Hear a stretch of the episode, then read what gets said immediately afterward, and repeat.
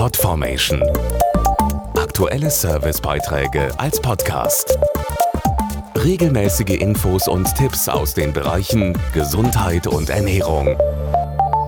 Sie sind für viele das wichtigste Sinnesorgan, die Augen. Sie sorgen dafür, dass wir uns frei und sicher in unserer Welt bewegen können. Dass das nicht selbstverständlich ist, bemerken viele erst dann, wenn das Augenlicht nachlässt.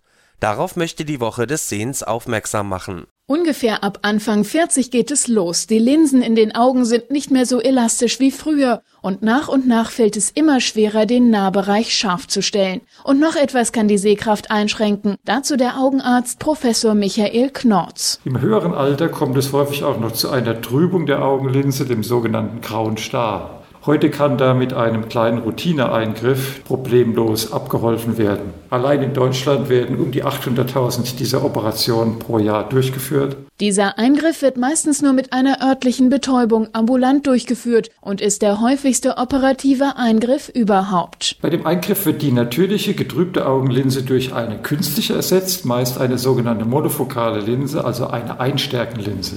Hierbei wird zwar wieder ein klarer Durchblick erzeugt und eine gute Sehschärfe erreicht, aber nach dem Eingriff muss noch eine Gleitsichtbrille getragen werden. Alternativ können auch sogenannte Multifokallinsen eingesetzt werden. Mit diesen braucht man zwar keine Brille mehr, allerdings ist das Sehvermögen durch Lichthöfe um Lichter gestört. Seit kurzem gibt es eine innovative Kunstlinse, die die Vorteile beider Linsentypen in sich vereinen will. Diese moderne Technis Symphony Intraokularlinse bietet durch das sogenannte Echelon-Design einen durchgängigen, erstklassigen Sehbereich in allen Entfernungen. Damit können wir gleichzeitig den grauen Star, aber auch jüngere Menschen mit reiner Altersweitsichtigkeit behandeln. Einer Studie zufolge brauchen 90 Prozent der Patienten mit dieser Intraokularlinse keine Brille mehr, was natürlich einen Gewinn an Lebensqualität bedeutet.